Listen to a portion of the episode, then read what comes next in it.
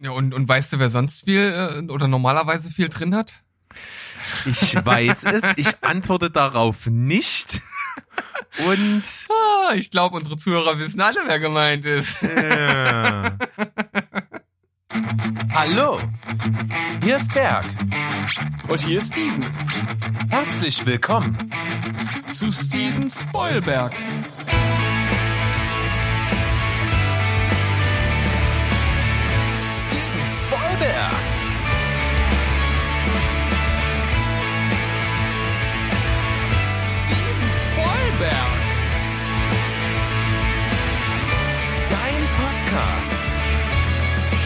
Steven Spoilberg.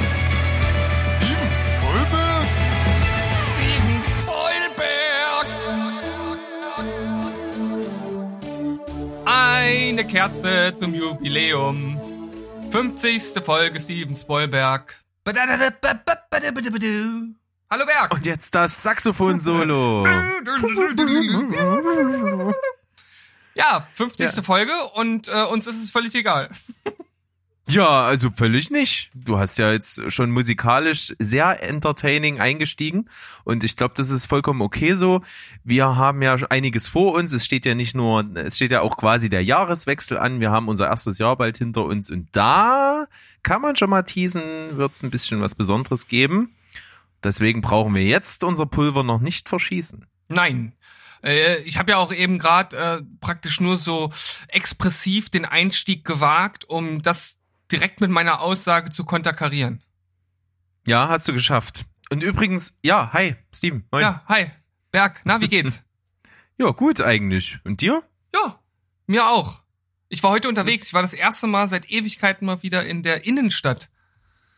Ja, und? Immer noch, äh, nee, Quatsch, müsste ja angekurbelt sein jetzt mittlerweile.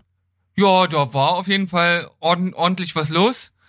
Um, ja, Mehr kann ich dazu eigentlich gar nicht sagen, außer dass ich so ein bisschen Slalom gelaufen bin, weil ich das Gefühl habe, dass die meisten das so mit dem mit dem Mindestabstand nicht so wirklich für sich äh, vereinnahmt haben. Ich bin da ein bisschen vorsichtiger, aber ansonsten war es ganz in Ordnung. Na gut, das ist ja gerade für dich auch so als Keimphobiker oder ehemaliger Keimphobiker ein riesen äh, Fortschritt, sage ich jetzt mal. Ja, auf jeden Fall. Sogar, bin ich stolz. Ich ja, doch. Stolz. Ich, ich habe mich, ich hab mich äh, ganz okay gefühlt. War in Ordnung, war in Ordnung. Kann man mal machen. Ich meine, man muss ja auch mal wieder raus irgendwann, ne? Ja, und natürlich generell auch raus aus der Comfortzone. Und genau das machen wir jetzt. Denn wir haben letzte Woche ja beschlossen, dass wir das Quiz zum Start jeder Sonntagsfolge jetzt wöchentlich immer tauschen. Das bedeutet heute in vertauschten Rollen. Du bekommst nämlich ein Darstellerkarussell von mir. Ja, und du bekommst dafür von mir halt die Kopfkinonuss. Ja, und ich würde auch beantragen, mit dieser anzufangen. Mit der Kopfkinonuss? Ja. Ja. Okay, das, das können wir gerne machen. Für alle die, die das noch nicht kennen, also der Berg, der muss jetzt im Stile von Was bin ich erraten, was für einen Film ich in meinem Kopf habe. Also sozusagen die Kopfkinonuss und ich antworte dann mit Ja oder Nein. Alle 30 Sekunden gebe ich ein ähm, äh, gebe ich eine Zusatzinfo, damit es nicht ganz so schwierig wird, weil wir in den letzten Folgen gemerkt haben, dass das doch gar nicht so einfach ist, da auf äh, einen bestimmten Film zu kommen. Das heißt, so kleine Hinweise, die es etwas einfacher machen, fangen natürlich mit etwas unbedeutenderen an und es wird dann etwas leichter und ich habe natürlich zum Einstieg, obwohl du mich die letzten Male so gequält hast, trotzdem, ich denke, was genommen, was man mit den letzten zwei, drei Hinweisen dann durchaus rauskriegen kann. Ich bin, ich bin mal lieb gewesen, obwohl du mich so gequält hast. Okay, das war auf jeden Fall kein beabsichtigtes Quälen. Ich muss mich ja auch rantasten, was so machbar ist und was nicht machbar ist. Und ich habe manchmal so Angst, Tipps rauszuhauen, wo ich mir denke, da kommt er ja dann sofort drauf. Das ist sehr schwer, diesen ja, Grad zu ja, finden. Das, das ist richtig. Also du hättest ja auch zum Beispiel letzte Woche bei die Truman Show, hättest du natürlich mit Sea Haven, wenn ich den jetzt äh, vor kurzem geguckt hätte, hätte ich es wahrscheinlich sofort gewusst. Ne? Und das war, glaube ich, einer deiner ersten Tipps. Ja, richtig. Ja, ne? Also ähm, da ist es tatsächlich manchmal gar nicht so einfach, wie du gerade sagst, die entsprechenden Tipps so zu staffeln, dass das auch wirklich von völlig unbedeutend zu immer wichtiger sich steigert. Auf jeden Fall. Und ganz witzig, du hattest mir kurz nach unserer Folge, nach der Ausstrahlung äh, rübergeschickt, dass dein Lieblingsfilmanalytiker Wolfgang M. Schmidt ein neues Video rausgehauen hat, und zwar seine Meinung zum Film Die Truman Show. Ja, also, also wenn, wenn das nichts zu bedeuten hat, dann weiß ich auch nicht mehr. Das weiß ich auch nicht, nein. Gerade die Truman Show selbst ist ja viel mit Gesellschaftskritik und Verschwörung auch und im Grundkern dann eben auch schon so eine ja, eine Verschwörungstheorie, die jemand vermutet, die sich dann als Wahrheit herausstellt. Insofern halt auch so ein Umdrehen von Situationen, mit denen wir uns aktuell konfrontiert sehen. Ja, wobei dann natürlich Wolfgang auch ein bisschen darauf äh, eingeht, dass der dass der Film das natürlich auch äh, natürlich anprangert und er geht ja dann auch so ein bisschen auf den derzeitigen Zustand mit diesen sehr vielen kruden Verschwörungstheorien ein. Also das ist auf jeden Fall sehr interessant zu sehen und eine seiner besten Kritiken, wie ich finde. Also wer da Interesse hat, der kann auf jeden Fall und vielleicht auch Wolfgang noch nicht kennt, mit dieser einsteigen, die ist nämlich äußerst gelungen. Das stimmt, das ist mir auch aufgefallen, fand ich sehr gut. Gut, du hast äh, deine Stoppuhr am Start. Ja, dann ja, sagst du, wann es losgeht. Auf die Sutschenheini, fertig, los. Okay, handelt es sich um einen Film, den wir im Podcast schon mal besprochen haben? Ähm, uh, äh, haben wir den schon mal besprochen? Uh, da, uh, uh. Ähm, ich weiß es nicht genau. Ich, ich glaube ja, aber ich kann es nicht Gut. mit Gewissheit sagen. Zumindest nicht dieses Jahr. Nee, dieses Jahr nicht. Also ein Jahr. Ähm, dann ist das ein Film, der überwiegend nachts spielt. Nein. Okay. Ein Film. Achso, der... ich, ich, muss, ich muss ja jetzt auch mal was hier droppen. Ähm, hm? der, der Film ähm, feierte in Burbank Weltpremiere. Burbank, wie Truman Burbank. Sehr schön. Wo auch immer das liegt, hilft mir gar nicht. Ähm, dann ist das ein Film, der sehr viel Geld eingespielt hat. Tja, das ist natürlich relativ. Also ich würde sagen, für äh, Hollywood-Verhältnisse war das recht gut. Okay, also ein Mehrfaches seiner, seiner Kosten. Ähm, der Film wurde innerhalb von 33 Tagen gedreht, angesetzt waren 35. Okay. Ist das ein Film, den ich sehr mag? Ja. Ist es Lost in Translation? Nein. Weltweit spielte der Film 269 Millionen US-Dollar ein. Okay. Oh, an so wenig Drehtagen. Ist ein Hollywood-Film? Ja. Okay. Ähm, das ist echt schwer. Ist ein Actionfilm? Nein. Sicherlich nicht, bei so wenig Drehtagen. Äh, ist es ein Kammerspiel? Ähm, also das äh, nicht im eigentlichen Sinne. Ich würde sagen, ein schon begrenztes Setting insgesamt. Okay. Hauptdarsteller ist sowohl, der Hauptdarsteller ist sowohl Produzent als auch Regisseur des Films. Ja. Okay, das ist nicht so ganz einfach. Ist der Film von nach 2000? Ja. Okay. Hauptdarsteller und Regisseur, das da gibt's auch immer mal wieder welche. Der Film hat riesiges Kritikerlob bekommen und wurde trotzdem bei den Oscars komplett übergangen. Also komplett übergangen heißt in dem Sinne, er hat auf jeden Fall keinen gewonnen. Ich kann jetzt gerade nicht sagen, ob er eventuell nominiert war, aber er war, ähm, er hat auf jeden Fall keinen gewonnen und hat halt extrem gute Kritiken bekommen. Oh, das ist aber schwer. Ja, es ist total interessant. So für mich, als ich das so zurechtgelegt habe, dachte ich so, na okay, so schwierig ist es vielleicht nicht, aber anscheinend doch. Ähm, die beiden Söhne des Haupt Hauptdarstellers sind auch in unterschiedlichen Rollen in die Produktion des Films einbezogen. Das ist ja wieder so eine Information, die bringt ja überhaupt gar nichts. Jein. ähm, es ist, ist es ein Film mit Will Smith? Nein. Ah, wer hat noch Schauspielernde? Äh, sind die Kinder des äh, Hauptdarstellers auch sonst noch im Film äh, als Schauspieler tätig, aktiv? Äh, Tätig. Ich, Tätig. Ich, ich glaube, einer von den beiden. Ich, der andere glaube ich nicht. Ich kann es dir aber nicht mit 100% sagen. Und nochmal äh, zum Wortlauf. Unterschiedliche Rollen halb innerhalb der Produktion des Films. Ja? Ach so, okay. Ah, okay. Die, die, Automie, die Automobilbranche hat einen gewissen Einfluss auf die Story, obwohl sie nicht aktiv Part der Story ist.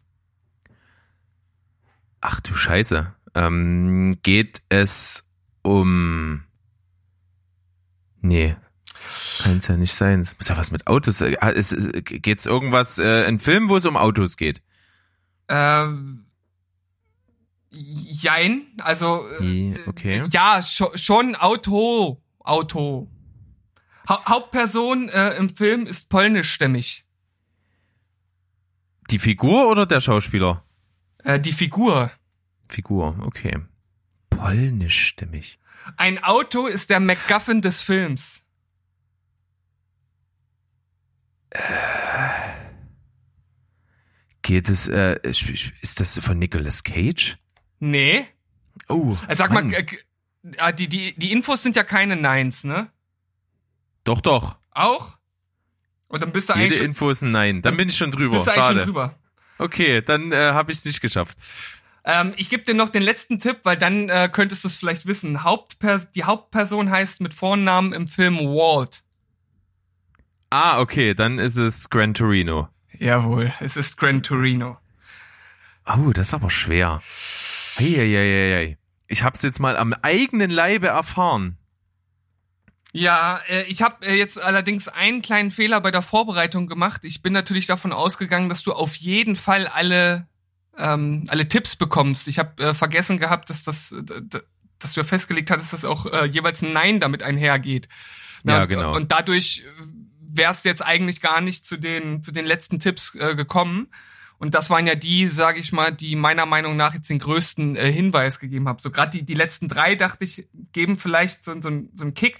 Aber ich kann auch verstehen, wenn man diesen Kontext nicht hat oder halt einfach nicht weiß, worum es geht und das nicht sofort einbetten kann in so ein Netzwerk vorhandener Informationen, ist das wahrscheinlich doch etwas abstrus, wenn man einfach sagt, der ist halt polnischstämmig und dann sagst du so im Nachhinein, ja klar, Walt Kowalski, ich weiß gar nicht, ob es im Film auch direkt mal genannt wird. Ja.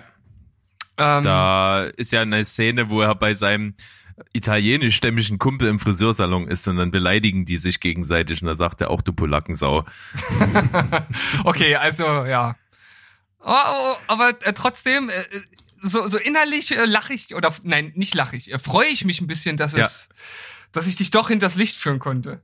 Ja, hätte ich am Anfang irgendwas gefragt, was mich in die richtige Richtung leitet, ist es einfacher. Aber ich habe ja so die ersten Fragen, die ich zum Eingrenzen gestellt habe, die haben mich halt gar nicht weitergebracht. Das war so ein bisschen das Problem.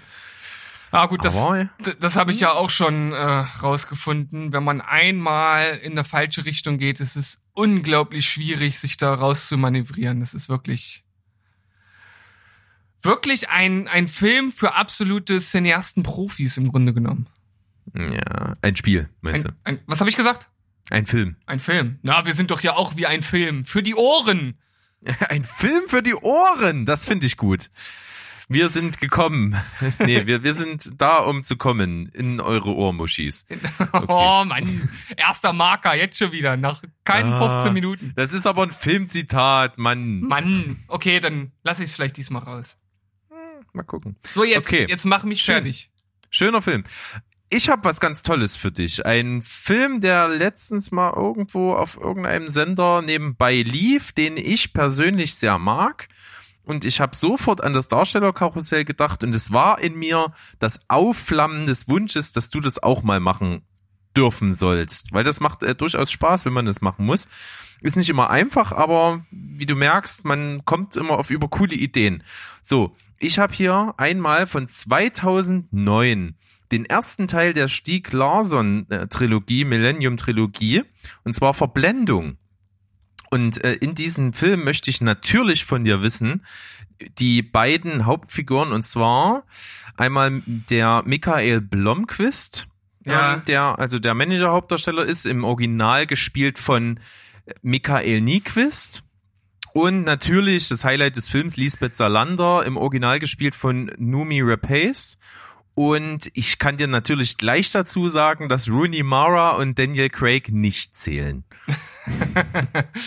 ja, also äh, für Blumquist überhaupt, da gibt's keinen Contest, Leslie Nielsen. okay, möchtest du das so einloggen oder überlegst du weiter? ja, ja, also okay. die beiden, die Spitzerlander, Michael Blomqvist. Dann, dann überlege ich nochmal. Okay, ähm, ja, ich habe äh, tatsächlich äh, so ein bis, bisschen mehr das, ähm, das Remake direkt vor Augen und dementsprechend auch eher den, den äh, Daniel Craig als Blomqvist. Ich muss mich jetzt gerade noch mal so ein bisschen in das schwedische Original zurückversetzen. Also da hat mir da hat mir die Lisbeth äh, Salander ja äh, besser gefallen als Rooney Mara. Gehe ich mit, ja. Wobei ich insgesamt tatsächlich das US-Remake etwas lieber mag und das war auch das, was letztens im Fernsehen kam was ich, was mich auf die Idee gebracht hat, aber im Grunde genommen ist ja der, die Ausgangslage relativ egal. Die Charaktere sind dieselben, die Stimmung ist ähnlich, wobei ich fast den Fincher-Film noch ein bisschen düsterer und atmosphärischer finde. Mhm. Ja, ich mag auf jeden Fall auch beide Filme. Ähm, aber jetzt ist natürlich die Frage, mhm, mhm, mhm, wen könnte man da nehmen? Die haben natürlich, also Daniel Craig ist, ist zwar Brite, aber hat ja durchaus auch ähm, in, in dem Film äh, geht er auch ganz, würde er auch ganz gut als Schwede durchgehen. Ja, doch, durchaus. So das Blonde und die Statur so und dieses, ja, doch, die, der Gesichtsausdruck, so, das kommt ganz gut irgendwas auf was Skandinavisches. Wie alt sind die denn da im Film? Da ist ja der, der Blumquerk ist wahrscheinlich irgendwas so Mitte 40 wahrscheinlich, ne? Hätte ich jetzt auch geschätzt, ja. Und Lisbeth ist sehr jung. Ich glaube so Anfang, Mitte 20. Ja. Beziehungsweise sie muss ja theoretisch noch jünger sein. Nee, nee, kann ich. Also ich würde so irgendwie Anfang 20 schätzen. Oh, weißt du, wen ich mir da gern äh, wünschen würde? Okay. Sag. Ähm, äh, Ellen Page. Mhm. Die würde ich gern mal in, in so einer Rolle sehen, so völlig anders und abgefuckt. Ja, also ich habe schon paar Sachen von ihr gesehen, wo sie schon sehr durchgeknallt ist. Gerade hier super Shut Up Crime. Da ist sie auch ein bisschen sehr drüber. Ja. Ich habe in meiner äh, Überlegung zu dem Darstellerkarussell ja auch an sie mal gedacht zwischendrin. Ja. Hm? Wen könnte man noch nehmen? Also das äh, finde ich erstmal gar nicht so abwegig. Ähm, bei jungen Schauspielerinnen, wie gesagt, tue ich mich ein bisschen schwer. Ich meine, man könnte jetzt, oh nee, das würde nicht, hm, weiß nicht, Jennifer Lawrence, aber die ist mir irgendwie zu, die ist nicht edgy die, genug. Ja, ja, genau. Das ist mir, ist mir auch nicht edgy genug. Die ist mir, die ist mir zu sehr. Ähm Habe ich aber auch mal drüber nachgedacht. Tja, wen könnte man noch? Hm, wie wär's mit Brie Larson? Oder Alison Brie? Hm ich weiß nicht, bei Brie Larson, das ist, die ist ja vom Typ jetzt her so rein auch so schon ähnlich wie Jennifer Lawrence so ein bisschen. Ja. Das kaufe ich dir also nicht so ganz ab. Und bei Alison Brie, die ist mir schon fast so ein bisschen zu, zu nett, so vom, vom, vom Äußeren. So, aber auch von der Ausstrahlung her. So, und wir haben ja bei Lisbeth schon eine sehr, die in jungen Jahren schon ganz schön traumatisiert ist und so verschiedene dunkle Hintergründe in ihrer Person und ihrer Vita hat, die auch sehr, sehr roh ist. Oh nee, weißt du, weißt du, wen ich, äh, ähm, äh, da muss ich ganz kurz äh, nachschauen, wenn mir der Name nicht einfällt. Ähm, warte mal, wo hat die denn mitgespielt? Ähm, Moment.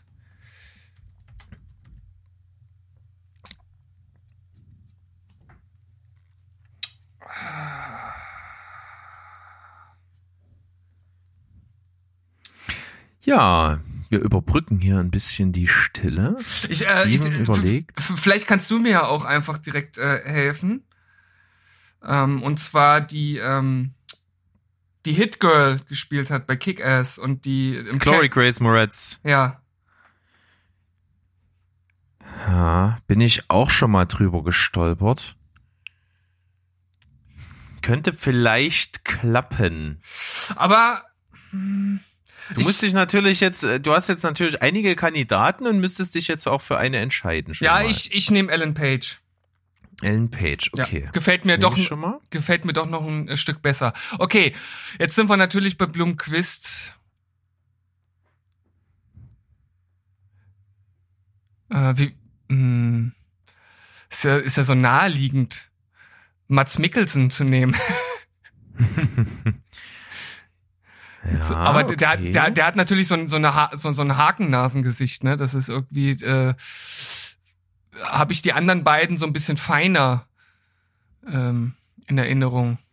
Also mir ist der Michael Nyquist, der den spielt, auch als sehr erdischer, so doch kräftiger oder also athletische Erscheinung irgendwie in Erinnerung so ein bisschen, muss ich zugeben.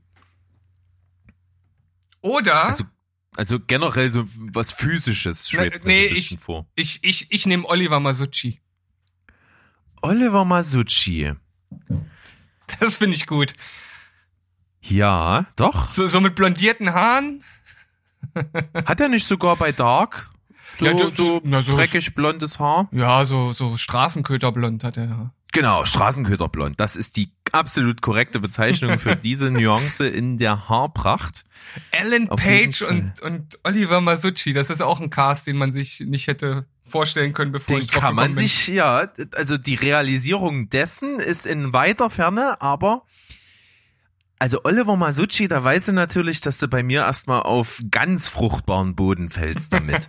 ja, das, ist stimmt. schon richtig. Und der passt aber trotzdem für die Rolle total gut. Also ich kauf dem Ganzen das richtig gut ab, dass der das hinbekommt. Der ist ja Charakterschauspieler genug, um das wirklich zu tragen, weil trotz der sehr starken Präsent, Präsenz der Figur der Lisbeth in der Millennium-Trilogie ist trotzdem der Michael Blomqvist auch eine wichtige Figur, die sehr viel Screentime hat. Und das traue ich ihm zu. Und rein optisch passt das für mich auch gut. Das, da gebe ich, äh, also für ihn gebe ich so eine, eine 8,5. Mhm, okay. Das, das finde ich ziemlich gut. Oder eine 9? Ich gebe eine 9. Ich bin wohlwollend. Du bist mit mir auch immer wohlwollend. Ich gebe eine 9. Ich finde den gut. Das funktioniert für mich. Ellen Page bin ich natürlich selber mal drüber gestolpert. Und hab eine ganze Weile drum rumgerätselt und gerade so dieses leicht grenzwertige, ähm, leicht kriminelle, überdrehte, kalte, das traue ich Ellen Page ganz gut zu. Ich finde sie natürlich jetzt von ihrer, schon von der Körpergröße her, ist sie nicht so dominant, finde ich. Ja, das stimmt. Die ist natürlich Das- eher klein, ne? Sowohl Numi Rapace als auch Rooney Mara sind halt total zierlich, aber trotzdem denkst du dir bei den beiden in der Rolle, denen möchtest du nicht im Dunkeln begegnen. also die sind schon sehr, sehr kalt und berechnend und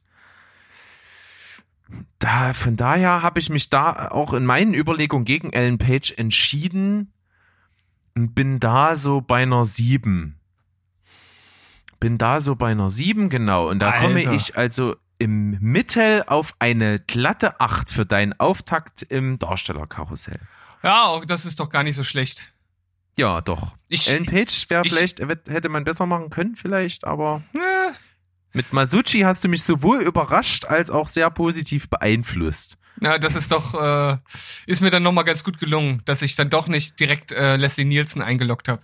Ja, obwohl Leslie Nielsen wäre die 10 gewesen, ne? ja. Völlig außer Konkurrenz. Ich habe natürlich mir auch Gedanken gemacht zu dem Ganzen und habe über mehrere nachgedacht. Zum Beispiel war ich mal bei Lisbeth zwischendurch bei Kristen Ritter, die, Oh Die- ja, okay. ne? Ja. Äh, hier, wie heißt sie denn? Jessica Jones spielt. Ja. Dann war ich bei einer jungen Variante von Carrie Ann Moss, die Trinity spielt bei Matrix.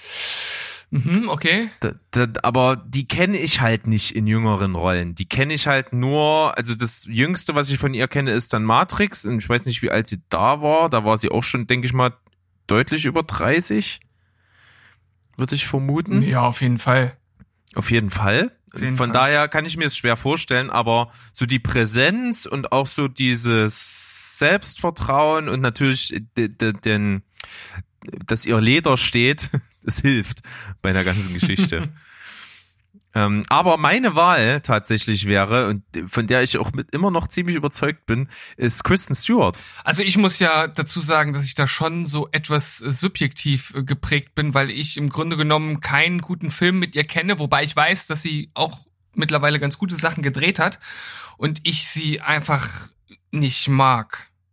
Also das spielt da halt so ein bisschen mit rein. Ich versuche das natürlich trotzdem irgendwie objektiv äh, zu begutachten, aber wenn ich halt auch nichts gesehen habe, wo sie halt gut war und äh, ich irgendwie immer nur an Twilight denken muss, wenn ich den Namen höre, dann wird es halt irgendwie schwierig, mir das vorzustellen. Deswegen ähm, finde ich, dass Kristen Ritter gerade in Jessica Jones gezeigt hat, was für eine äh, Dirty Ass Sau sie sein kann. Und im Grunde genommen ist sie da ja schon fast so eine Art Lisbeth Salander. Da fehlt nur noch ein bisschen äh, der, der Lack- und Leder-Look und ein bisschen äh, Tech-Zeug und dann passt das.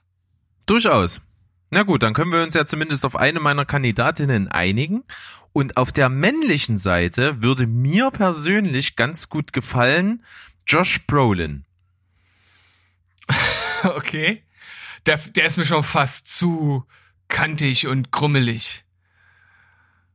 Hm? Aber- ich kauf dem das aber ganz gut ab. Wahlweise war bei mir noch in der engeren Auswahl ein Hugh Jackman.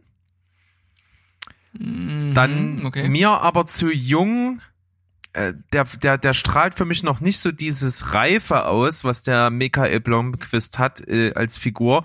Tom Hardy fand ich auch nicht verkehrt. Und ich fand, aber da passt von der körperlich äußerlichen Präsenz her nicht so, fand ich Michael Fassbender ganz gut. Oh doch, das wird mir gefallen. Finde ich, also ich finde Josh Brolin auch nicht so schlecht. So eine Mischung aus, aus Brolin und Fassbender. Ja, dann Ma Michael Brolin. kombinieren wir Michael Brolin. Dann kombinieren wir einfach unsere beiden Welten und machen hier so eine Kristen Ritter und Oliver Masucci Nummer draus. Oh ja, ich glaube, das, das wäre der Hammer. Das wird mir gefallen. Auf jeden Fall. Würde ich gucken. Lass uns das so einloggen und dann gehen wir doch einfach mal rüber in die kleine Pause und dann sind wir zurück im Hauptblock. Genau, bis gleich. Hikowski. So machen wir's.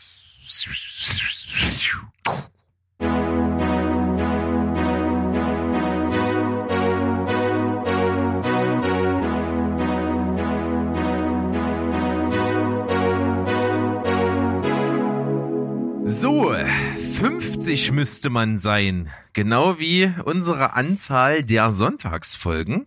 Das heißt, Steven Spoilberg ist bei Folge 50 an einem schönen Sonntag heute. Und wir hoffen, ihr hört die Folge wie immer direkt am Sonntag, aber es macht nichts. Wir begleiten euch gerne die ganze Woche.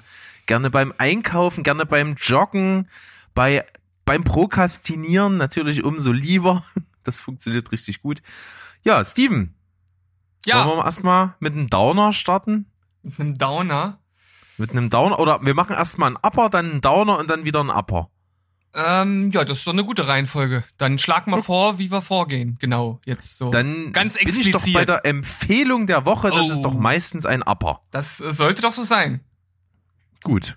Hast du was Interessantes für uns? Ja, und zwar habe ich diesmal mal was, ja, was so ein bisschen aus der Reihe fällt, würde ich mal vermuten, weil es jetzt äh, nichts ist, was auf den gängigen Streaming-Plattformen äh, läuft, sondern äh, das ist ein äh, YouTube-Video, aber es fällt in die Kategorie, sagen wir mal, Kurzdoku und ist halt irgendwie mal was ganz anderes und ich habe das erst heute gesehen und fand es halt äh, interessant. Es ist zwar so ein bisschen Nischenprodukt, aber vielleicht findet ja der ein oder andere auch daran Interesse und es heißt I spent a week with Japan's biggest rockstar.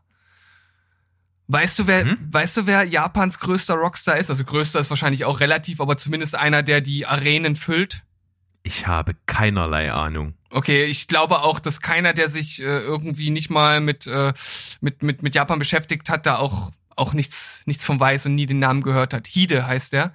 H-Y-D-E ist der ehemalige Sänger von Lakon Ciel. Das ist so ziemlich eine der größten Rockbands, die es in Japan jemals gab. Also kannst du, kannst du, ich, ich sag mal so, für uns vergleichen mit Bands wie, keine Ahnung, Bon Jovi Den Scorpions. oder Scorpions, Bon Jovi oder ja, also also so richtig eine der ganz ganz großen und bekannten Bands und das war der Frontmann und der hat auch seit einiger Zeit hat ein paar Soloalben rausgebracht, hat jetzt ich glaube 13 Jahre hatte der kein Soloalbum rausgebracht und hat jetzt 2017 wieder eins rausgebracht. Sehr modern, würde dir, glaube ich, auch ganz gut gefallen. Also auch so mit Elektroelementen, auch ein bisschen ähm, metallisch. Und der Typ, der das macht, der ähm, heißt Abroad in Japan. Also der macht eigentlich sonst immer so, ja, halt Videos über Japan und Co. und so. Und das ist ein recht, recht aufwendiges und interessantes äh, kleines Doku-Stück. Also wer noch nie was davon gehört hat und mal wissen will, wieso in Japan die großen Rockstars so abgehen, dem sei das ans Herz gelegt. Was da auf jeden Fall total interessant ist, dass man halt so direkt diese typische japanische äh, Mentalität sieht, so im Eins zu eins ist der Typ halt absolut introvertiert und total ruhig und auf der Bühne ist das halt übelst das Biest. Okay. Das ist total interessant. Wie lange, wie lange geht die Doku? Äh, 26 Minuten oder 25. Oh, das ist aber cool. Das gucke ich mir bestimmt mal an. Das interessiert mich, finde das eigentlich total interessant. Ich teile insofern zumindest so dieses Grundinteresse für Japan wie du. Deswegen sowas kurz konsumierbares in Kombination so mit Rockmusik in einem coolen Format, das gucke ich mir gern mal an. Ja. Ich war letzte Woche oder ja letzte Woche beim Cinema Couch Kompass schon von deiner mit dem Zug durch Japan Geschichte so angefixt. Hm, Habe ich aber noch nicht geschafft zu gucken. Ich weiß gar nicht, ob man das zurzeit irgendwo schauen kann. Ach, bestimmt in irgendeiner Mediathek. Ja. Das ist doch bestimmt auf irgendeinem dritten Sender. Die haben doch alle Mediatheken, wo sowas verfügbar ist. Wofür bezahle ich überhaupt keine Fernsehgebühren? Hallo! Ja, es war Dreisat oder Arte, eins von beiden. Siehste, da findet man das auf jeden Fall. Gut, hast, Ja, du, cool. hast du auch was? Ich, ich schwanke gerade so. Eigentlich ist ja so Sinn und Zweck des Ganzen, dass man jemandem mal schnell was mitgibt, was er doch mal gucken soll.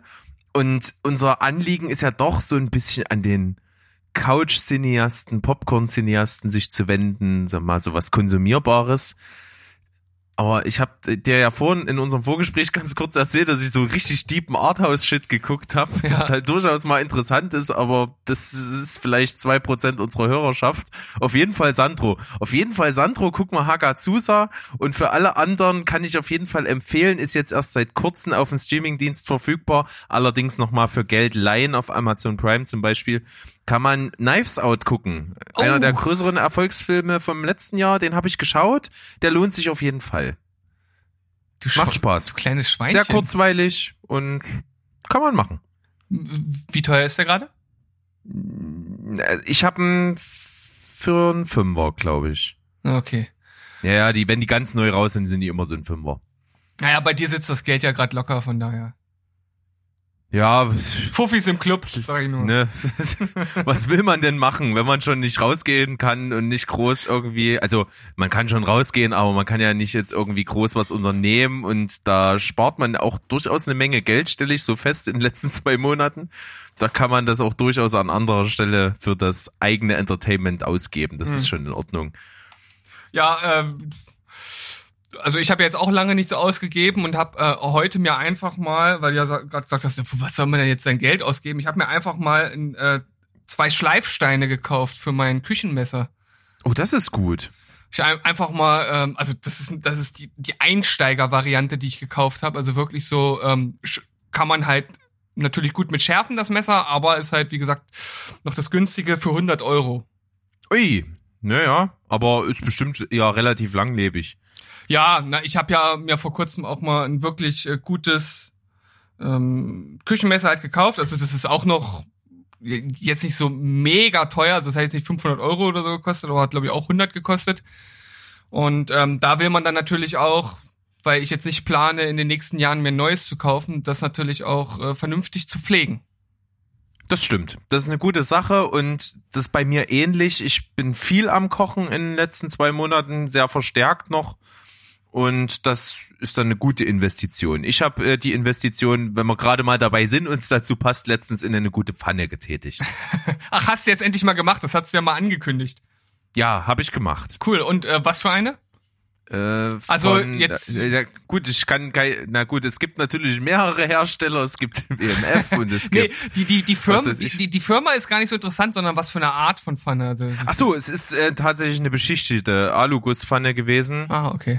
Und um die ich glaube, die war runtergesetzt. Du hattest mir das stimmt, ich du hatte ich hatte mit dir drüber gesprochen, du hattest mir einen Laden in Leipzig empfohlen und in den bin ich auch gegangen, habe mich beraten lassen, habe dort eine gekauft. Ah, sehr gut. Und- da da habe ich übrigens auch die Schleifsteine gekauft. Na super, sehr schön. Ja, ja. Kauft lokal und so.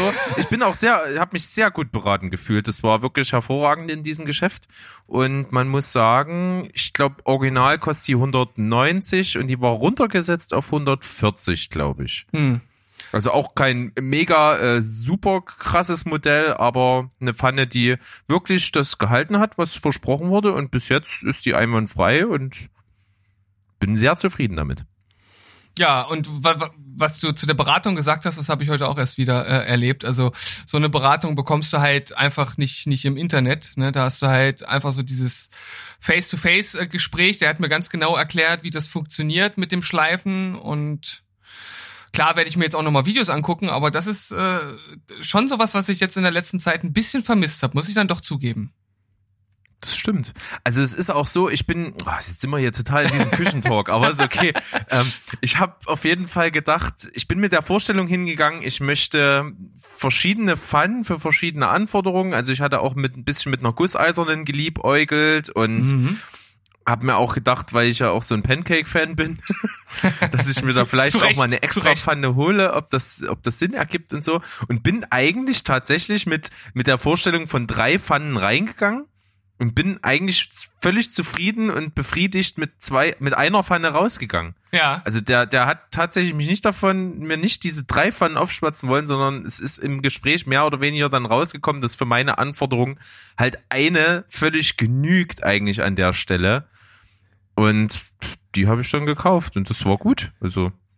Und ich war beeindruckt, ich weiß nicht, wie es bei dir war. Bei mir war das einer, der war bestimmt jünger als ich. Also Ja, ich würde ja. sagen, irgendwie Ende 20 oder so. Ja. Der kam da sehr wissend und kompetent rüber. Ist das so ein langer Lulatsch gewesen, so ein Lauch? Nee, bei Nee. mir nicht. Okay. Äh, Ich hatte auch einen, der, denke ich, auch so ein, zwei Jahre äh, jünger war als ich und der hat ähm, das auch. Ja gut, ein, zwei Jahre gut? jünger als du ist nicht mehr in den 20ern. Ja. Den Zahn muss ich dir jetzt ziehen. Ach, komm mir doch auf. Okay, wir hören auf. Haben jetzt ganz, ganz gut äh, geabt. Jetzt geht's zum Downen. Aber mit einem, einem lachenden und einem weinenden Auge. Jerry Stiller ist gestorben im Alter von 92 Jahren. Wir wollen es hier mal nachreichen. Viele werden es schon mitbekommen haben durch die unglaubliche Social-Media-Präsenz dieses Themas und dieser Meldung. Ja, schade. Mhm. Sehr bekannt vielen Leuten als natürlich Arthur aus King Arthur, of Queens. Arthur, Arthur, Arthur, Arthur. Ähm, ich gebe zu, sonst weiß ich von ihm nicht viel. Ich kenne nur diese Rolle von ihm und die hat mir aber sehr, sehr viele Momente des wirklich in die Ecke schmeißens vor Lachen beschert. Also die Rolle des Arthurs, die hat mir immer sehr, sehr gut gefallen bei King of Queens. Ja, ich würde sogar behaupten, dass das äh, das Beste an der Serie war. Ja, doch, muss man zugeben. Und ich habe richtig Bock, mir mal so einen Zusammenschnitt der besten Arthur-Szenen reinzuziehen. Ich glaube, da kann man sich richtig gut unterhalten für eine, für eine ganze Weile. Ja, so wie mit dem äh, Brooklyn Nine-Nine äh, Video mit den Cold Openings. Also wer da jetzt mal äh, Zeit hat, fünfeinhalb Stunden, da habt ihr auch was zu tun. Ja, das genau, da habe ich dann auch sofort dran gedacht, als als ich mir dachte, okay, muss dir mal was von Jerry Stiller angucken als Arthur, die besten Szenen und dann habe ich sofort dran gedacht, dass du mir so ein Video rübergeschickt hast von Brooklyn Nine-Nine. Ja. Ich habe es aber ganz schnell ausgemacht, weil ich habe mir ich habe mir fünf Cold Openings angeguckt und war schon wieder total drin. Also der Sog hatte mich gepackt und dann habe ich aber noch den Ausknopf gefunden. Ansonsten hätte ich es wahrscheinlich bis zum Ende durchgezogen. Ich kann das Gerät nicht mehr bremsen. Sehr schön. Das ist wie wie wie äh, wenn Venom die Kontrolle über dich äh, übernimmt. Äh, dann kannst du einfach nichts entgegensetzen. Nein, da ist man völlig machtlos und gefangen im endlosen Entertainment. Na gut. Wie geht's denn jetzt Schade. wieder aufwärts, Berg? Aufwärts geht's mit einem kleinen Thema, das fand ich ganz cool. Da bin ich letztens über einen Artikel gestolpert. Ich hatte das schon vor einiger Zeit mal so ähnlich gesehen, aber diesmal war es ganz gut ausgearbeitet. Und zwar ging es um die echten Namen von Schauspielern. Also die haben ja im Regelfall irgendwelche Künstlernamen, die mit ihrem Originalnamen wenig oder zum, oder zumindest äh, nicht so richtig was zu tun haben. Und Ey, du willst mir jetzt aber nicht sagen, dass dich. du willst jetzt aber nicht äh, mir erzählen, dass Gina White nicht Gina Wild heißt, oder? das ist wieder eine bittere Pille für dich zum Schlucken. ähm, nein, heißt nein, nein. Äh, und wir wissen wahrscheinlich auch beide den echten Namen. Äh, Ja, ja. Gut. Mich, Michaela, Michaela. Michaela, ja. Gut. Gut. Dann, aber ich habe hier so ein paar coole Varianten für dich. Und zwar ist einmal, wen stellst du dir vor unter Mark Sinclair Vincent? Mark Sinclair Vincent. Ist eine Ahnung? Nee. Das ist Vin Diesel. Ah, Klingt okay. so adlig. Mark Sinclair Vincent. Ja, ja. Nicht schlecht. Dann Michael Isurovic Demski. Das, äh, Klingt natürlich so ein bisschen äh, osteuropäisch stämmig. Ja, ja, Ja. genau. Immigrant, Immigrant. Ähm, ist Michael Douglas. Ah, hm, okay.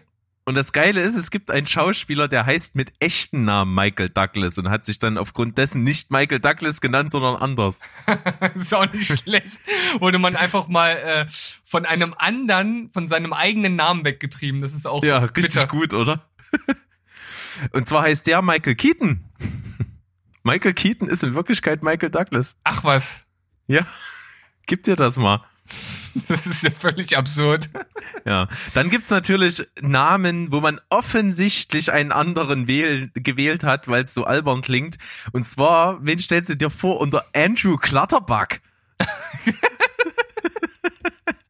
Ey, das ist so gut. Das müsste man eigentlich behalten. Klar. Wenn man, wenn man vielleicht Komikschauspieler ist, ja, wenn man aber ernst genommen werden will, dann äh, steht in so einem, keine Ahnung, so ein Drama, wo du dich über zweieinhalb Stunden knechtest und deine dir die Seele aus dem Leib spielst, am Ende im Abspann Andrew Clutterbuck. Warum nicht? Heißt er, heißt er immer noch Andrew mit Vornamen? Ja, Oh, äh, okay. Andrew, Andrew Garfield. nein, Lincoln. Ah, äh, Walking Dead. Richtig, Rick Grimes. Dann, äh, was sehr, sehr, das, da kommst du drauf, weil das so nah am Namen ist, aber natürlich ganz offensichtlich warum. Jennifer Anastasakis. Jennifer Aniston. ja, genau. Griechin. Stämmig. Dann auch fand ich richtig schön, ähnlich wie Andrew Clutterbuck, Maurice Micklewhite. Maurice. Aber als Alliteration eigentlich voll gut. Ja. Maurice Micklewhite. Und äh, Vorname ist hier wahrscheinlich nicht geblieben, oder? Nein, tatsächlich nicht. Ich kenne ich kenn auch keinen Schauspieler, der Maurice heißt, oder? Kennst du einen? So ad hoc? So aus der Hüfte nicht, nee. Ja. Ähm, nee, keine Ahnung. Michael Caine Oh, okay. ist das. Dann hier richtig schön ein ellenlanges Namenskonstrukt, wo es auch klar war, dass man sich einen anderen Namen suchen wird. Du wirst nicht drauf kommen, deswegen sage ich es dir dann direkt, aber erstmal höre dir diesen Klang an.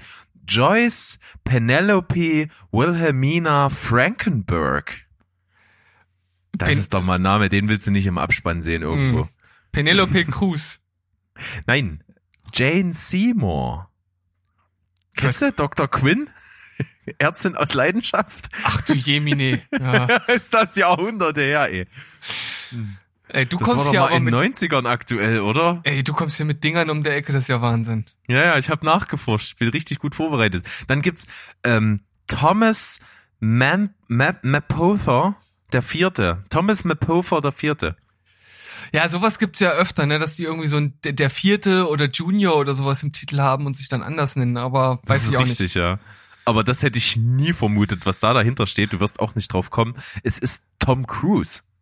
Ah, okay. Thomas Mapother, der Vierte. Thomas mit Dann-. Haben wir was für dich noch? Was glaubst du denn, wie Jean-Claude Van Damme richtig heißt? Jean-Claude Van Damme. Nein, Jean-Claude verdammt. The, the, the, the Muscles from Brussels. ja, das ist äh, wesentlich treffender auch. Nein, sein, sein richtiger Name ist sehr klangvoll. Es ist Jean-Claude Camille François van Varenberg. Van Varenberg, ich, über, ich überlege gerade, ob ich das schon mal gehört habe. Aber kann sein. Stimmt. Aber es ist ja. wunderschön. Ja, also dann habe ich jetzt nur noch zwei Fun-Dinger und zwar Florian David Fitz. Ich sag immer Flodavi. Heißt ja. gar nicht Florian David Fitz. Sondern? Der heißt, der heißt Florian Ingo Ulrich Fitz. Okay. Aber Flowing Ulfi ist komisch. Flowing Ulfi, ja, ist nicht so schön. Flowing Ulfi. Das, das, das klingt so richtig hip. Könnte so ein, so ein, so ein Biopic über so ein, so ein, so ein Streetworker in, in, in Köln, der aus der Gosse gekommen ist, sich hochgearbeitet hat. Flowing Ulfi. Wird von allen noch Flowing Ulfi genannt. Ja. Der Sozialarbeiter von nebenan. Ja. Und dann was ganz Tragisches, jemand, der den perfekten Namen hatte, der aber schon vor Einschulung geändert worden ist und dann auch später zu seinem Künstlernamen wurde, obwohl für seine Karriere und für sein Wesen der Originalname absolut passend wäre. Die Rede ist von John Cleese, den wir als John Cleese kennen, der Original John Cheese heißt. Ja, das habe ich tatsächlich letztens in einem Video gesehen. Richtig gut. John ja, Cheese. John Cheese. Und er hat dann auch irgendwann mal in einem Interview äh, da gesagt, ja, es ist eigentlich tragisch, es wäre perfekt gewesen. Aber hat er dann beibehalten. Aber wirklich lustig, dass ich, ich habe das Video vor drei Tagen oder so gesehen. Das war ja eins von den von den Stephen Colbert Videos. Ich hatte dir ja dieses lustige Video mit diesem ähm, Bob Odenkirk. Bob Odenkirk, genau mit dem Bob Odenkirk uh, plays Stephen Colbert, who plays Steve Odenkirk. Bob Odenkirk, ja. Es war schon, äh, das war eine Bob Odenkirk Inception. Auf jeden Fall. Das war richtig vom Feinsten. Kann man sich mal geben. So, jetzt war auf jeden Fall schöne Sachen hier dabei bei den Namen. Also es gibt immer wieder sehr klangvolle Sachen, aber es gibt auch manchmal offensichtliche Sachen, warum man seinen Namen wechseln könnte. Ja, auf jeden Fall. Schade aber bei manchen. Ich hätte, ich, also manche hätte ich mir auch ganz gut so vorstellen können. Ah, Jean-Claude Jean van Farnberg wäre doch auch geil. Auf jeden Fall. Aber Van Damme hört sich natürlich, oder Van Damme, das hört sich natürlich nochmal irgendwie so heroischer an. Ne? Passt mehr zu seinem Image, das er hatte. Durchaus. Aber mindestens genauso schräg ist das nächste Ding, was wir jetzt hier in der Show haben. Ja, du hast es mir rübergeschickt. Ich hatte es tatsächlich verpasst anzugucken und habe es aber jetzt ganz kurz frisch vor unserer Sendung nachgeholt. Ja, noch schräger als Rick und Morty, so heißt die clickbaitige Überschrift.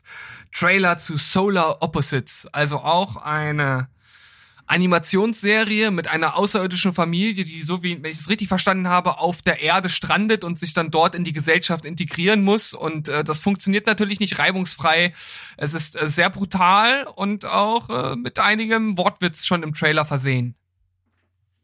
So sieht's aus. Und der Trailer ist wirklich sehr abgefahren, trifft auf jeden Fall schon mal meinen Humor. Das hat sehr viel von Rick and Morty zugegeben. Das, man erinnert sich da sofort dran, auch wenn es nicht drüber gestanden hätte.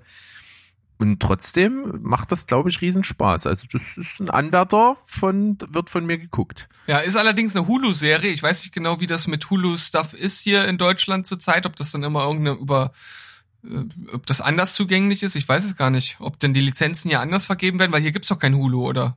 Richtig, ja. Also The Handmaid's Tale ist ja eine Hulu-Produktion. Ja. Das dauert also da immer sehr, sehr lange, ehe das zu uns kommt und sucht oft erstmal den Weg über, über was eigentlich?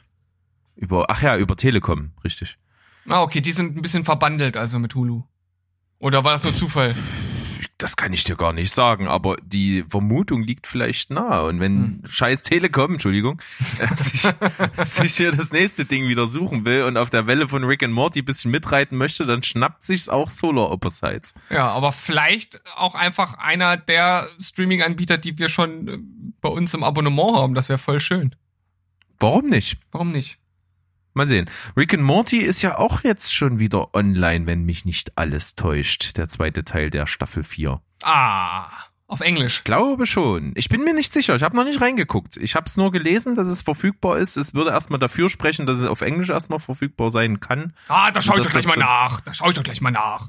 Da schaust du gleich mal nach, sagst du. Na gut. Und du ja, ah. gehst zum nächsten Thema. Das kann ich machen. Ich ziehe hier mal das eine vor, und zwar ist mir das gestern Abend noch über die Füße gestolpert und da habe ich es auch direkt geguckt. Und zwar gibt es einen Fan-Kurzfilm zur Figur der Poison Ivy aus, bekannt aus den DC Comics, aus dem Batman-Universum. Und Poison Ivy ist ja nicht immer Poison Ivy in dem Universum, sondern sie entsteht ja als äh, Schurkin aus der Figur der Dr. Pamela Isley. Und das wird thematisiert in diesem Kurzfilm. Der geht nur eine Viertelstunde, 16 Minuten, glaube ich, irgendwas in der Drehe.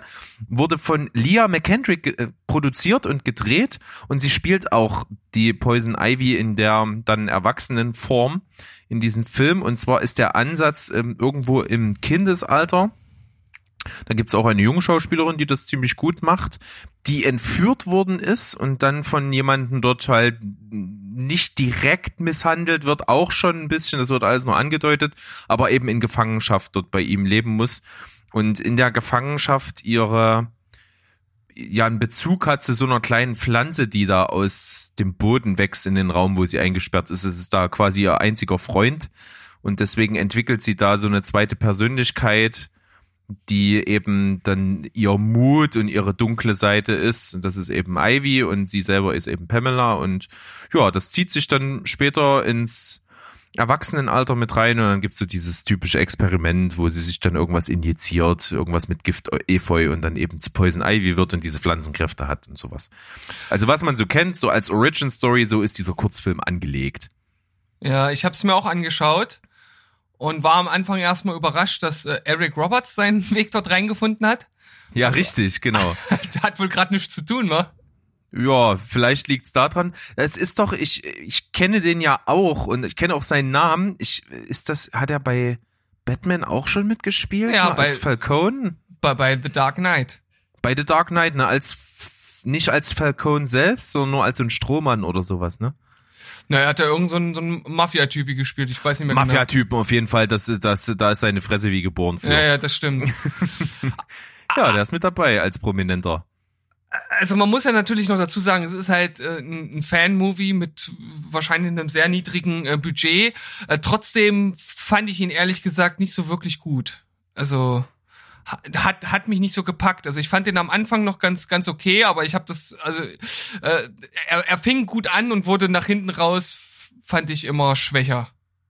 Ja, und und, und ich, also- fi- ich, ich finde auch die äh, die die Hauptdarstellerin passt für mich halt null. Also es ist völlige Fehlbesetzung. Völlig Fehlbesetzung würde ich nicht unbedingt sagen, aber die Kinderbesetzung war auf jeden Fall besser. Sagen wir es mal so rum. Also, das fand ich wesentlich authentischer, so als dann das, was es später war. Und auch natürlich das Kostüm war etwas billig. Aber es ist ja auch ein Fanfilm. Ja, na, na klar, das muss man immer noch ein bisschen mit einbeziehen. Aber es, äh, es gibt ja in letzter Zeit immer öfter solche Fanfilme. Und da habe ich schon bessere gesehen. Also das will ich nur so ein bisschen, bisschen mit einwerfen. So. Aber man kann sich den auf jeden Fall anschauen. Das kann man schon Ja. machen. Für alle diejenigen, die sich nach allem, was irgendwas so im Batman-Universum sich abspielt, sich verzehren, da ist das doch durchaus ein kleiner Snack fürs Zwischendurch. Oder? So kann man das doch ausdrücken. Ein Schneck für zwischendurch zum Wegsnacken. Zum Wegsnacken. Gut. Dann habe ich nur noch einen Beitrag heute. Und dann sind wir schon wieder am Ende. Ja, wird ja auch mal Zeit hier, Junge. Schon fast eine Stunde wieder rum. Ah, na gut. Aber umso schöner, ein Film, der uns beide doch sehr verbindet, wie wir schon ein ums andere Mal erzählt haben. Wir haben ihn geschwedet, zumindest zwei Szenen daraus.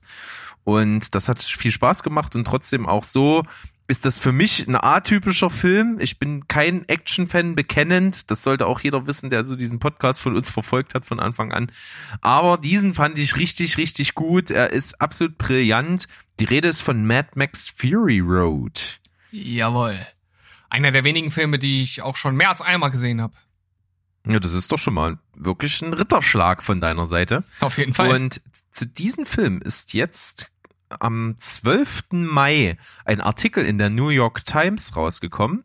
Und zwar hat sich da der Autor des Artikels mit mehreren Leuten, die eben beteiligt waren an diesem Projekt unterhalten. Natürlich mit George Miller, aber auch mit Charlie Theron, Tom Hardy Rosa Huntington Whiteley, Zoe Kravitz, andere Nebendarsteller, auch Nicholas Holt, mit dem Pro Produzenten, mit dem Kameramann. Also da sind ganz, ganz viele Leute, die an diesem Projekt eben beteiligt waren, zusammengekommen und äh, wurden dann eben dazu befragt und zu ihren Erlebnissen. Und das fand ich sehr, sehr interessant. Der Artikel ist sehr umfangreich, ist leider auf Englisch ja, also wer sich das mal noch mit zu Gemüte führen will, man, man muss natürlich Englisch verstehen können. Der Artikel heißt Mad Max Fury Road, The Oral History of a Modern Action Classic. Äh, in der New York Times Online-Variante nachzulesen, auch ohne Paywall kann man einfach äh, googeln und sich reinklicken. Ist auf jeden Fall sehr interessant gewesen, habe ich auch gar nicht gewusst, wie aufwendig die Entstehung dieses Werkes war, wie lange Zeit da ins Land gegangen ist, mit wie vielen Problemen man gehadert hat. Das fand ich schon sehr, sehr beeindruckend. Du hast jetzt ja nicht angeguckt? Ich habe den Artikel nicht gelesen, ich weiß aber, dass der Film eine sehr bewegende Vorgeschichte hat, also dass da ewig viel Probleme es gab und dass der schon vor Ewigkeiten auch eigentlich gedreht werden sollte und immer irgendwas dazwischen gekommen ist. Das wusste ich schon und ich habe jetzt eben mal ganz kurz durchgescrollt, so ein, zwei Passagen angelesen und äh, da merkt man schon, dass da unglaublich viel äh, mit im Spiel war. Ja, das wurde also da schön aufbereitet, so nicht zu lang, aber es ist eben eine sehr, sehr große Geschichte, die dahinter steht, wie du schon sagst. Es wurde zigmal verschoben, zigmal gab es irgendwas und es gab auch natürlich Probleme, Geld dafür zu sammeln. Es gab Probleme, die Drehzeit einzuhalten. Dann dieser unglaubliche logistische Aufwand, diese ganzen postapokalyptischen Vehikel, die in diesem Film und bei dieser riesen Verfolgungsjagd zu sehen sind, dann eben an Ort und Stelle zu bringen denn es war ursprünglich mal geplant, das Ganze in Australien zu drehen, am selben Drehort, wo auch, ich glaube, Mad Max 2 und 3 gedreht worden sind. Mhm. Und das ist ja auch so ein, so ein Wüstenabschnitt. Und als die wirklich da alles zusammen hatten, vor Ort waren und anfangen wollten mit Drehen, regnet es dort. es regnet dort nie. Das ist ein Ereignis, was sich einmal in zehn Jahren dort abspielt. Und es hat dort einfach mal fucking geregnet über mehrere Tage. Und es ist das Grün aus dem Boden gesprießt, was natürlich der Tod für den Film, wie er angelegt ist, äh, war. Und da drohte das Projekt wirklich komplett zu scheitern. Es ging halt einfach nicht. Die wollten halt ein Jahr warten und dachten sich, na gut, dann eben nächstes Jahr. Haben sie gemacht und dort war immer noch alles grün.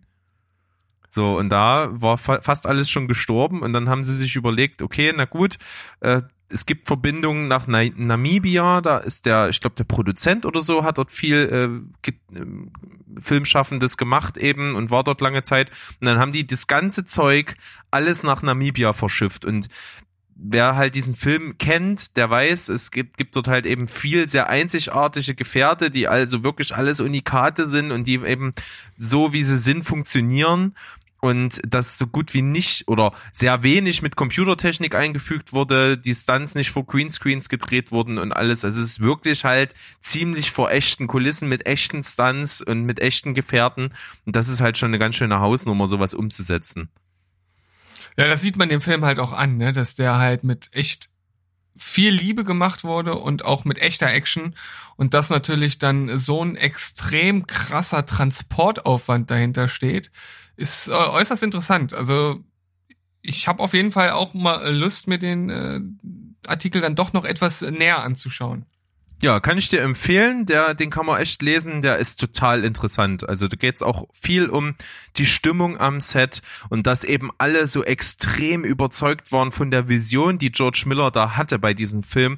Diese Idee war ja bei ihm auch schon so viele Jahre irgendwo im Hinterkopf und er hat das alles so oft wahrscheinlich schon durchdacht, dass die Bilder sich vor seinen Augen abspielen und die standen dann dort in Namibia in dieser Kulisse hatten dort diese ganzen Gefährte stehen waren natürlich nicht irgendwie so richtig in Hotels, sondern es waren auch so mehr oder weniger so, so Lager, die die dann gebildet haben, wenn die so draußen in der Wüste, in der Pampa gedreht haben. Da fährt man natürlich nicht erstmal zwei Stunden irgendwie in ein Hotel, sondern die haben dann so wie so eine Art großes äh, Basiszeltlager aufgebaut und die sind dort alle in ihren Klamotten auch rumgerannt, um, um so diese Authentizität zu spüren und alle in dieser ja, postapokalyptischen Setting-Stimmung dann dort und trotzdem standen die da vor so einem Haufen Wüste und dachten sich, wie soll denn das funktionieren? Wie soll das am Ende aussehen? Funktioniert das wirklich? Und das gab bei ganz vielen so Zweifel, ob das so sein kann, aber alle haben eben George Miller und seiner Vision vertraut und das dann halt im Endeffekt vollkommen zurecht.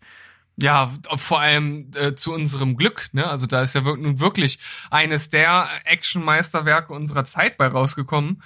Und ich habe jetzt hier eben gerade auch noch mal ein total äh, tolles Zitat gefunden in dem Artikel von Steven Soderbergh, der, der, ja. der, gesagt hat, I don't understand how they are not still shooting that film.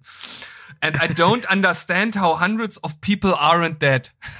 Ja, richtig. Also die auch die Stunt-Leute haben berichtet, es muss das absolute Eldorado gewesen sein für Stunt-Berater an Filmsets, weil im, im Grunde genommen einfach nur dort zu sein, waren Stunt schon für sich. Und die haben dann quasi also in ihrer Arbeit schon so viel reinstecken müssen. Und das war wirklich teilweise echt gefährlich, was sie da gemacht haben. Und auch viele Darsteller waren auch schon ohne dass sie Stuntmen benutzen mussten in gefährlichen Situationen. Also das muss schon eine ganz schöne Grenzerfahrung gewesen sein. Und äh, die eine ist ja Rosie Huntington Whiteley, die war ja zehn Jahre lang mit Jason Statham liiert. Mhm. Und der ist ja nun wirklich ein Action-Schauspieler, den man kennt, mhm. der viele Actionfilme oder fast nur Actionfilme gemacht hat. Und äh, selbst er hat durch äh, bei ihren Erzählungen zu ihr gesagt, ich habe sowas noch nie erlebt. Ich hatte noch nie so solche Drehbedingungen in Actionfilmen. Das will schon was heißen und das ist schon eine ganz schön coole Nummer und dass das echt so oft auch auf der Kippe stand und dass man das trotzdem durchgezogen hat, das ist echt Wahnsinn. Und dann natürlich für zehn Oscars nominiert. Das muss man sich bei so einer Art Film halt auch einfach mal reinziehen. Ja. Das ist ja wirklich im Grunde eigentlich wirklich ein relativ stumpfer Actionstreifen, der natürlich mit seinen Schauwerten und seiner wirklich abgefahrenen Action glänzen kann und der ist so richtig Style over Substance und räumt einfach mal zehn, zehn Oscar-Nominierungen ab. Und der hat, glaube ich, vier erhalten.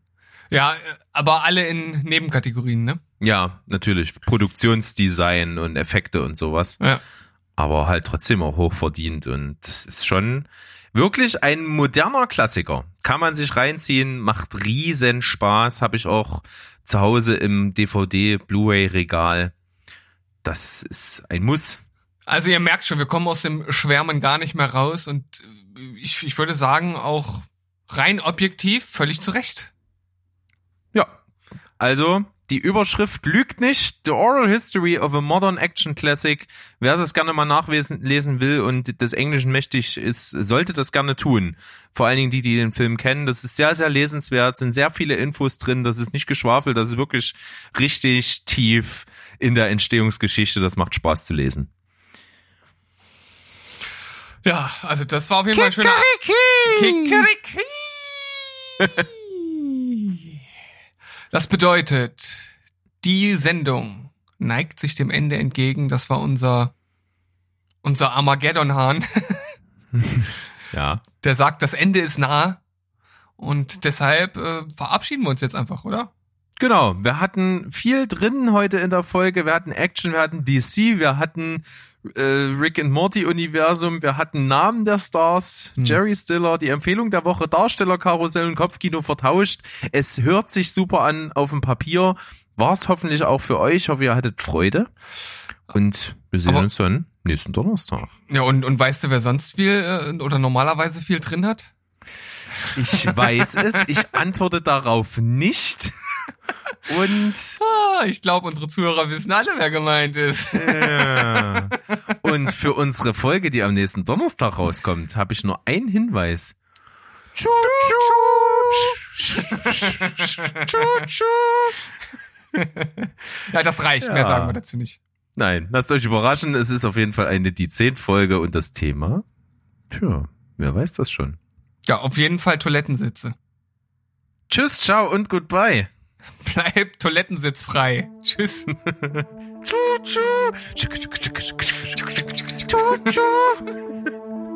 oh Gott, das wird bestimmt Cold Opening. Bekloppt.